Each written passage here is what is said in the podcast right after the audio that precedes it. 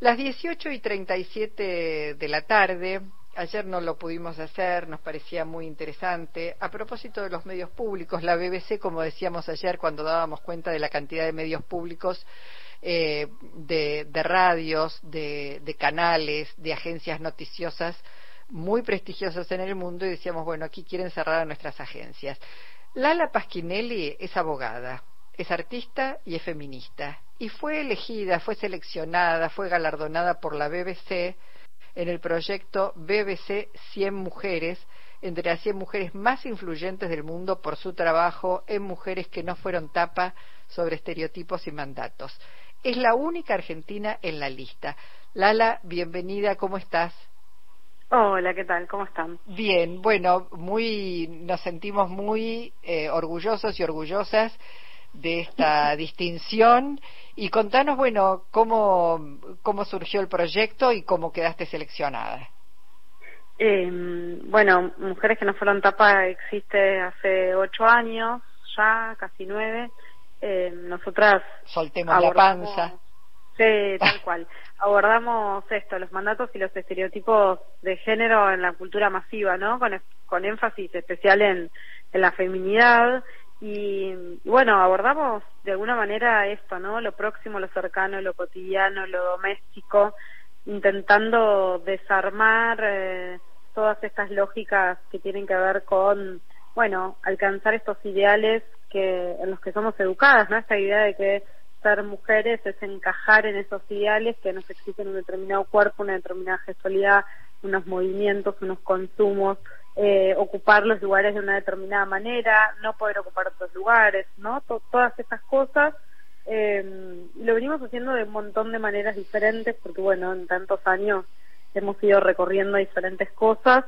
los últimos años nos dedicamos más a estas campañas como la que vos nombraste, Hermana Solta la Panza, que lo que tratamos de hacer en esa campaña, que se hizo dos años seguidos en verano, fue poner sobre la mesa con, con bueno, ¿no? Con contundencia eh, qué implica alcanzar esos ideales de belleza para, para las mujeres, qué nos exige y cómo esto tiene implicancias muy profundas en los lugares que ocupamos, en cómo usamos nuestra voz, en cómo usamos nuestro tiempo, en a qué le dedicamos nuestro dinero y un montón de cosas que no son ni banales ni tontas, sino que justamente tienen que ver con retirarnos del poder y retirarnos del poder. Entonces, y con poder elegir, con tener sentir la libertad suficiente como para poder elegir sobre todas esas cuestiones. ¿Qué hacemos con nuestro cuerpo? ¿Qué hacemos con nuestro dinero? ¿Qué hacemos con nuestro tiempo? Totalmente, tal cual. Y, y también esto, ¿no? Bueno, reconocernos a nuestros cuerpos como son, eh, sin exigirnos y sin exigirles a nuestros cuerpos. No digo hable del cuerpo como si fuera un otro, porque es en la forma en la que nos vamos a ir de, aprendiendo a tratarnos, ¿no? A, como el cuerpo como un otro que está fuera y que yo lo puedo domesticar y cambiarle la forma y modelarlo y hacerle todas estas cosas que les hacemos a nuestros cuerpos y bueno, nuestros cuerpos somos nosotras. Mm. Entonces también construir orgullo eh, acerca de nuestros cuerpos y lo que nuestros cuerpos nos han dado y, y, lo que hemos recorrido y experimentado gracias a habitar estos cuerpos que ya el hecho de que mínimamente estén sanos realmente es un milagro, ¿no? En estos en estos tiempos de bueno, también, ¿no? De crisis climática y ambiental, de tantas enfermedades, de, tantas cosas que son tiempos difíciles realmente, ¿no? Mm, eh, y la BBC, bueno, reconoce ese, ese trabajo, es formidable esto, entre las 100 mujeres más influyentes del mundo, estas, estas campañas, estas, digamos, estas difusiones que vienen haciendo para consolidar, eh, bueno, este, las decisiones de, de, las mujeres sobre tantas cosas, entre ellas, bueno, como decíamos, mm. sobre, sobre el cuerpo. Es formidable. ¿Esto qué implica, además del reconocimiento? Nada. Solo es eso, no hay ningún apoyo para seguir. No, lamentablemente no, sería muy lindo, pero bueno, no. No, no, no eh, solo el reconocimiento, que bueno, que por lo pronto está muy bien, pero eh, hubiera sido lindo también que implique alguna otra cosa, ¿no? Sobre todo para nosotros que estamos acá en, en América Latina, eh, donde, bueno, las, las las condiciones no son tan favorables como en Europa, ¿no? Claro. Eh, Lala, esto lo hace un medio oficial, un medio público, la, la BBC. En la Argentina, bueno, estamos eh, en un, atravesando un momento muy especial con un cambio de gobierno ahora el 10 de diciembre, con una cantidad de cosas que se vienen diciendo que tienen que ver con no solamente el cierre de medios públicos, sino, por ejemplo, con el tema aborto.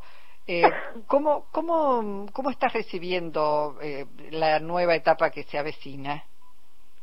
Eh, bueno, creo que como muchas personas que, que queremos un país donde quepamos todos, eh, con mucha preocupación, porque entendemos lo que implican estas medidas que ahora, digamos, por lo menos por ahora, eh, no entiendo si el sentido que tienen es la provocación social, eh, enfrentarnos entre nosotros, o sea, no sé cuál es el, objetivo de eh, largar estos anuncios así al aire con esta con esta no liviandad, por decirlo de alguna manera, porque eh, por ejemplo, respecto del aborto o respecto de eh, la ley de matrimonio igualitario u otras leyes que tienen que ver con, con, con nuestros derechos, eh, son leyes que se dictaron después de unas larguísimas negociaciones y unas, y unas larguísimas etapas de construcción de consenso social. El aborto fue una conversación que se sostuvo durante tres años largos, eh, ¿no? Digo, eh, la primera aprobación, el rechazo y después que se volvió a aprobar. O, o, sea, fue una conversación larguísima que en la que intervinieron miles de personas y que la sociedad eh, fue tomando conciencia de la importancia de esta ley, bueno, un montón de cosas. Entonces, tirar así eh, personas que, digo, ni siquiera están presentando un proyecto, ¿no? Es como un comentario en los medios.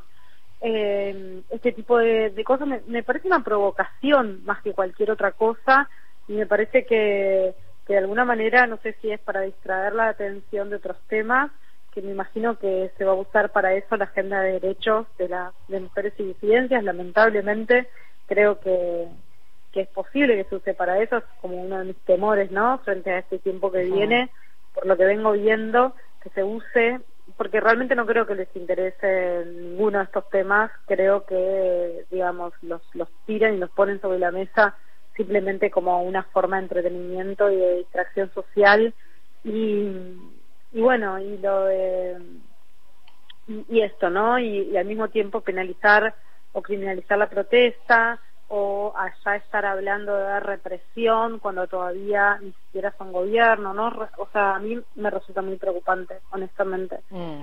formando parte de, bueno, ¿no? De un grupo de eh, personas que queremos paz, que queremos consenso social, que queremos eh, que todos podamos vivir mejor.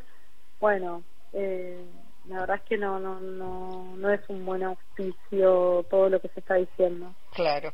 Bueno, eh, coincidimos en esa, en esa mirada más que preocupada sobre los tiempos que están por venir, Lala, pero en principio eh, la idea era saludarte, felicitarte por, esta, por este reconocimiento dentro de las 100 mujeres más influyentes del mundo. Ojalá próximamente ese programa eh, tenga algún reconocimiento también monetario para que puedan seguir más proyectos este, circulando y, siendo difundidos. Te mandamos un abrazo enorme. Un abrazo, gracias a ustedes. Gracias. Lala Pasquinelli.